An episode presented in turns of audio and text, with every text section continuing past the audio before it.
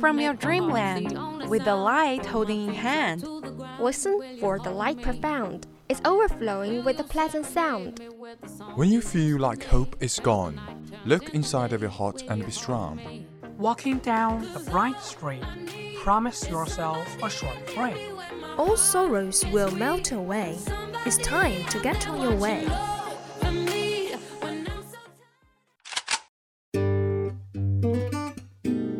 Good morning, dear audience. This is VOC, Voice of Campus from Qingdao University of Science and Technology. We are broadcasting from 7:20 to 7:50, Monday to Friday, and 18:30 to 20:30 at 65.5 FM. Hope you enjoy our company. Welcome listening.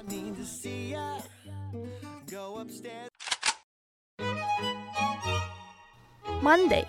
Breaking news, debating events, books notes.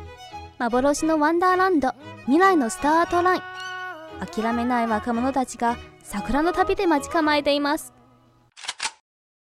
Can't keep my hands to myself. Tuesday, Art Gallery, Wandering in the Galaxy. Guten Morgen Deutschland. Hör mal dein Deutschland.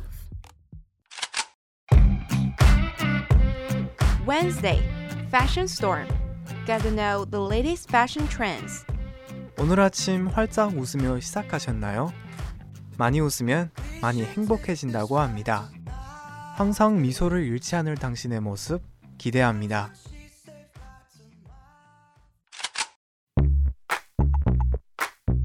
Thursday, Financial Time. Get the latest economic information around the world. Дорогие слушатели, доброе утро. Давайте слушать передачу «Дорога в Россию». Сначала желаю вам хорошего настроения, доброго начала. Friday VChat. Open your heart, making you laugh. Looking for spark. This is the start.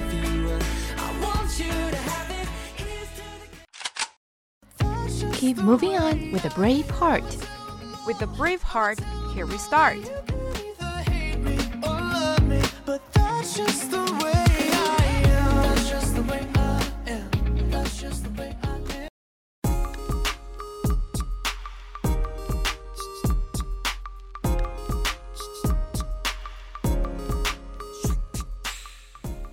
안녕하세요 여러분. 한국어 아나운서 박상림입니다.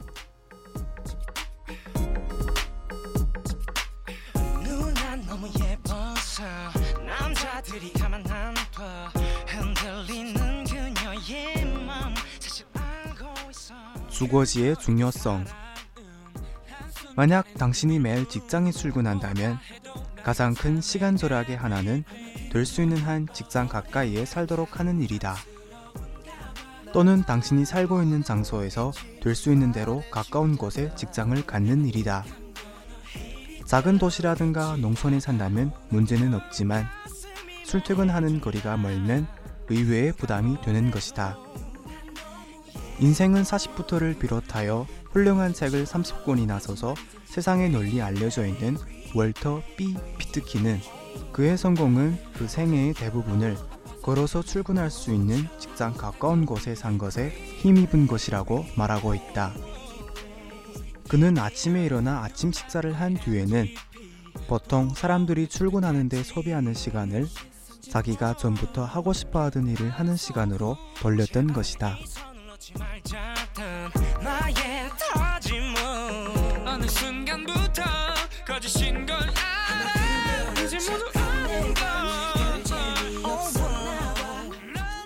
물론 일자리 가까이에 산다는 것은 말은 쉬워도 실행하기는 어려울 것이다. 요즘에는 출근하기 힘든 도심지에서 공기가 맑은 교외로 본사를 옮기는 큰 회사도 나오기는 하지만 당신의 집이 직장에서 가깝고 좀 더 일하기 쉽다면 당신의 급료가 조금 적더라도 괜찮을 것이다. 왜냐하면 당신의 급료에는 아침에 집을 떠나서 저녁에 집으로 돌아올 때까지의 시간이 포함되어 있는 것이므로 매일 통근하는 시간이 2시간 덜 들어도 된다면 적어도 급료의 20%는 매일 이득을 보고 있는 셈이 된다. 기업들은 차츰 교회나 소도시에 사무실이나 공장을 짓는데 이 경향은 앞으로 점점 더 늘어날 것이다.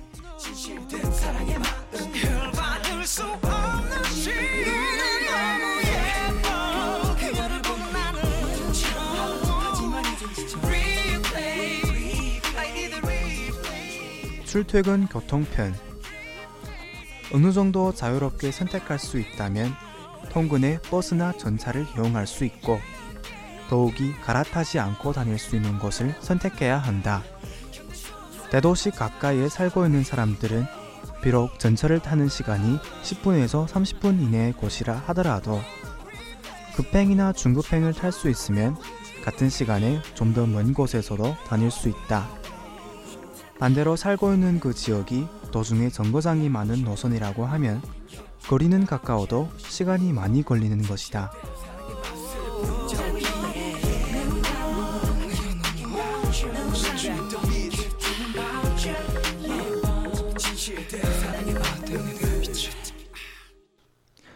통근 시간 활용법 통근하는 도중의 시간을 신문을 읽는 것만으로 소비해 버리지 말고 가장 의미 있는 일에 활용하는 것은 시간을 효과적으로 쓰는 유익한 방법이다.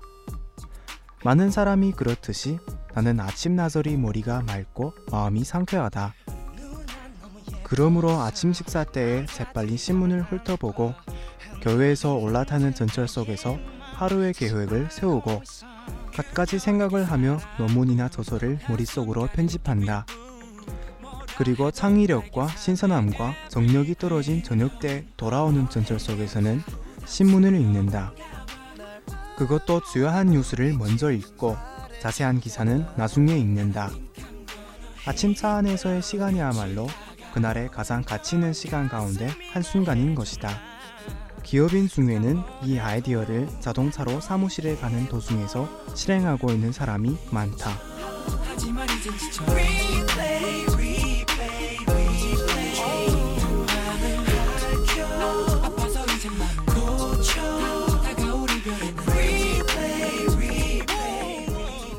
오늘 방송은 여기까지입니다. 여러분이 잘 들었으면 좋겠습니다. 감사합니다. 제발 이 손을 놓지 말자던 나의 다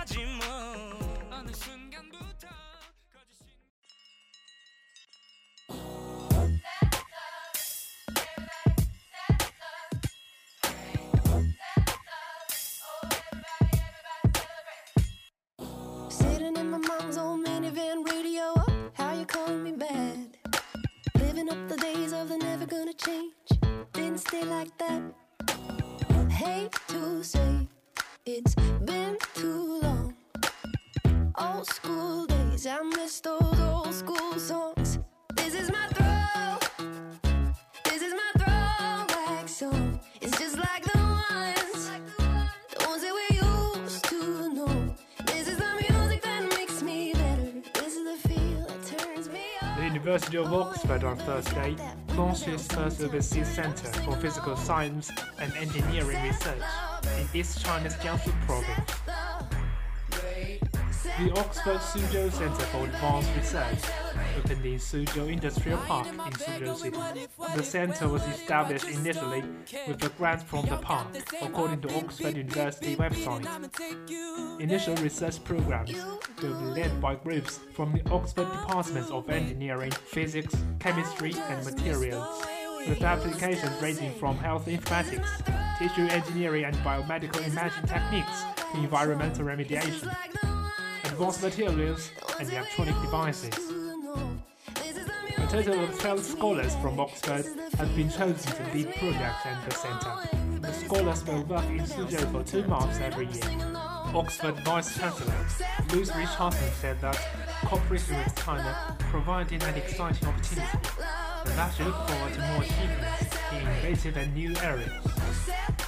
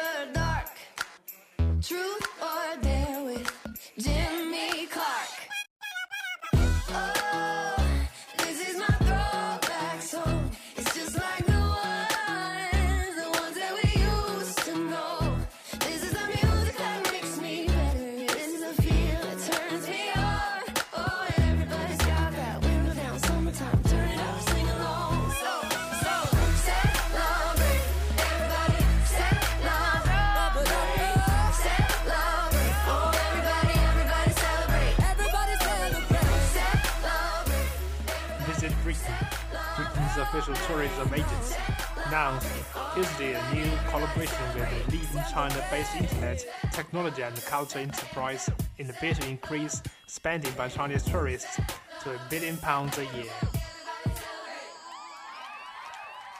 The agency said the link with Tencent on the new 3D racing game QQ Speed is aimed at inspiring more Chinese visitors to book a trip to Britain.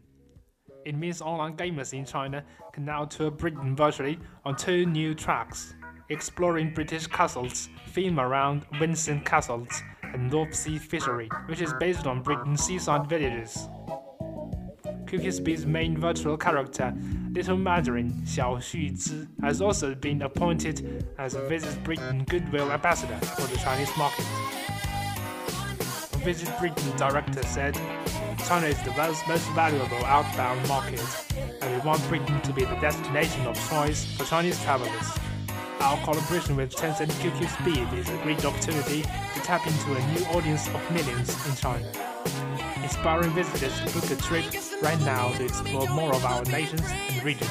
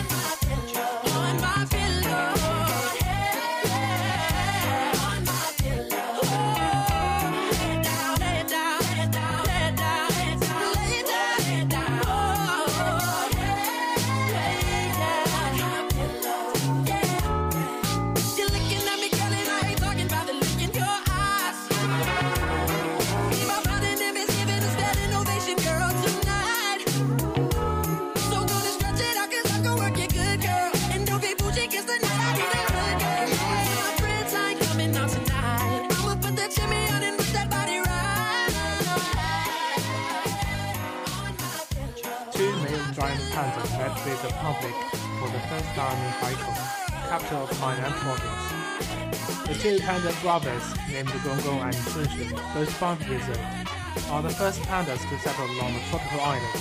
They arrived at a home of over 1,000 square meters in the Hainan Tropical Wildlife Park and Botanic Garden after alighting a flight from their hometown, Sichuan province, on November 10th. Their arrival ends the province history of no permanent panda dwellers. The tropical island only had a guest panda, Ding, visit and stay for a month in 2004.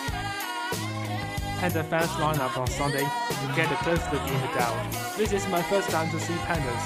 I have been waiting eagerly to see them since I knew they were settling in Hainan, said a visitor from northeast China, Heilongjiang province. According to the park, the main challenge for Hainan to house panda is long summers compared with Sichuan. Therefore, six powerful ventilators and 12 air conditioners have been installed to keep the panda pavilion cool. Two dehumidifiers are employed to tackle the island's high humidity. The two pandas will live in Hainan for two years to start, and will continue to live here if things go as planned.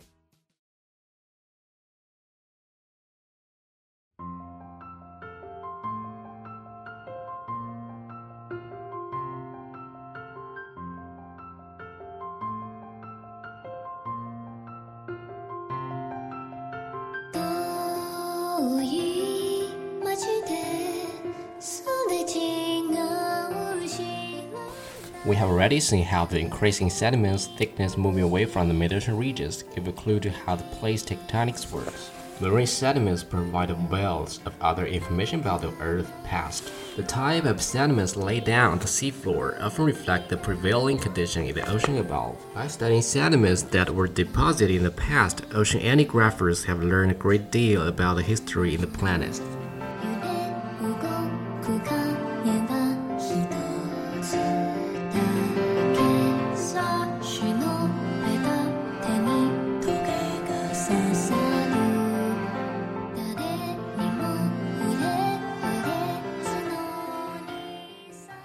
Most marine signs are two of basic types.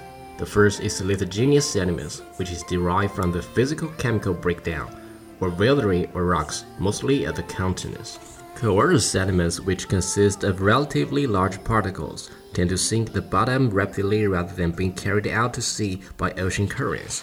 Coerced lithogenous sediments, therefore, are usually deposited near the edges of the continent.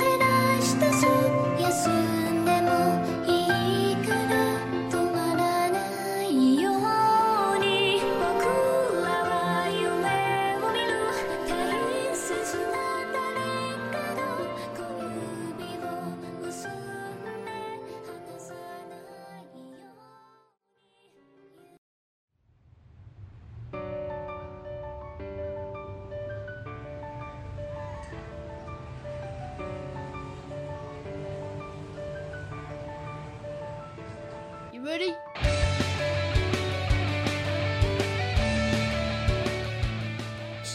Bigger materials sink much more slowly and is carried far out to sea by currents.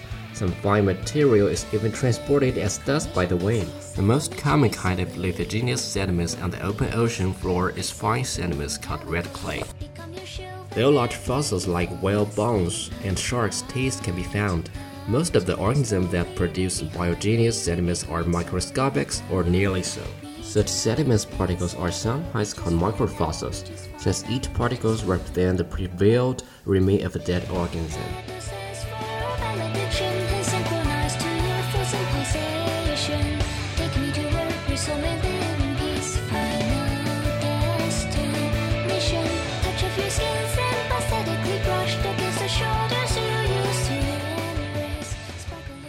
Microfossils tell scientists what creatures lived in the ocean in the past.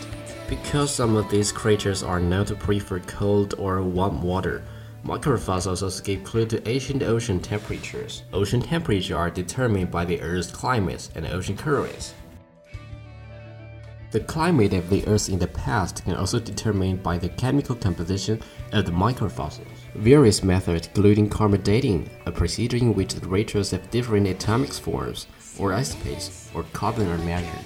It is also possible to tell the temperature of the water in which the organ will live by measuring the ratios of magnesium to calcium, or of different isotopes of oxygen in the microfossil.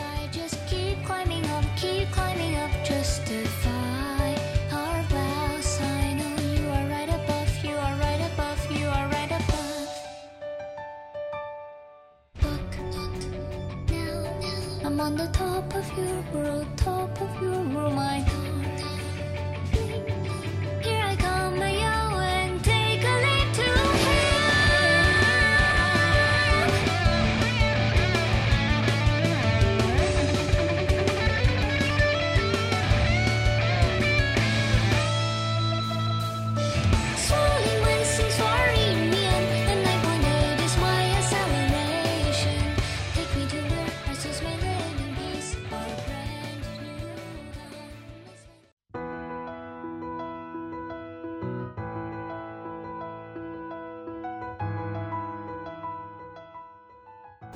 Thus, microfossils have preserved a detailed record of Earth's past climates. Though the records in the sediments is not always easy to read, it is supplemented by other information. The ratio of the elements calcium ancient coral skeletons, for example, also records past ocean temperatures. Ice cores from polar areas like Greenland and Antarctic also preserve records of past temperature, as well as samples of the ancient atmosphere in the form of tiny bubbles trapped in the ice. This and other study has provided an increasingly detailed picture of the Earth's past climate.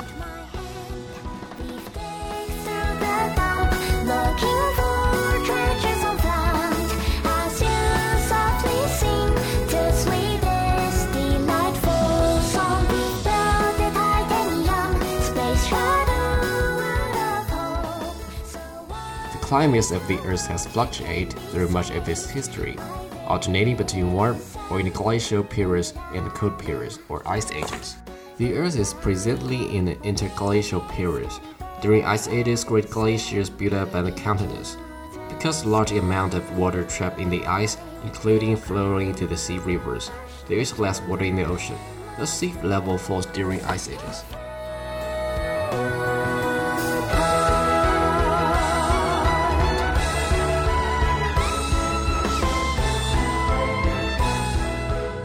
Sea level continues to rise, through the rate of melting slowed during the past 3,000 years.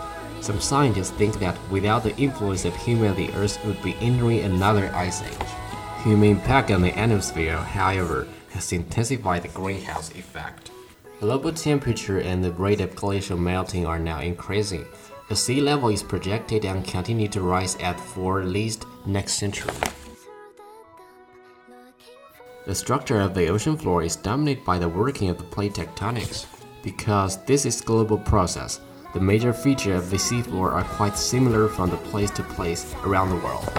The seafloor is divided into two main regions the continental margins, which represent the submerged edges of the continents, and the deep sea floor itself. The continental margins are the boundaries between continental crust and the ocean crust. Most of the sediments from the continents settles at the bottom soon after reaching the sea and accumulating at the continental margins.